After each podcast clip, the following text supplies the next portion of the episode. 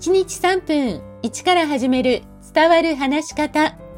こんにちは。フリーアナウンサー、話し方講師、キャリアコンサルタントの三島澄江です。番組をお聞きくださいましてありがとうございます。さあ今日は最初にお知らせをさせてください。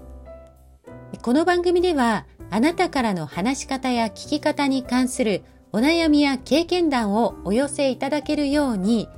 ホームページに登録フォームを作成いたしました。仕事やプライベートでの出来事や、こんな時どうしたらいいんだろうなど、あなたの経験談やお悩みを番組でご紹介させていただけると嬉しいです。投稿フォームのアドレスは番組の説明欄、エピソード欄にリンクを貼っていますので、どうぞそちらからお気軽にお寄せください。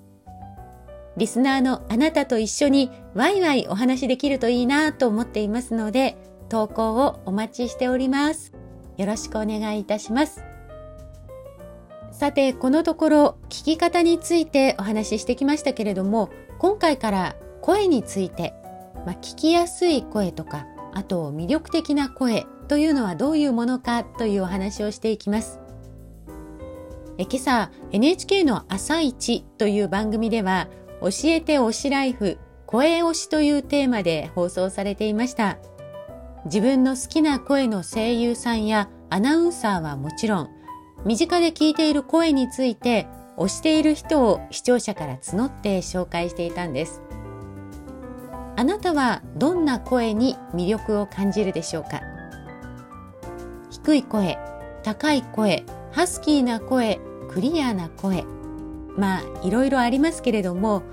以前もお話ししたと思うんですが私は声を波形という形で視覚化してトレーニングに役立てています。これまで延べ300人近い人の声を波形で見てきました。声は個人個人その特性が違います。指紋と同じように声紋分析ができるくらいです。でどういう声が魅力的に感じるかというのはこれ聞き手によって好みが分かれるんですね。とはいえ私が波形を見ながら感じている傾向や特徴の中からここでは3つご紹介します。1つ目は気温がしっかりと出ていること。2つ目は倍音が出ていて2000から 3000Hz の高い周波数帯が含まれていること。3つ目は音の高低幅がついていることです。次回は改めて声の作りや魅力的な声とはどういうことかをお話ししていきます。今日も最後までお聴きくださいましてありがとうございました。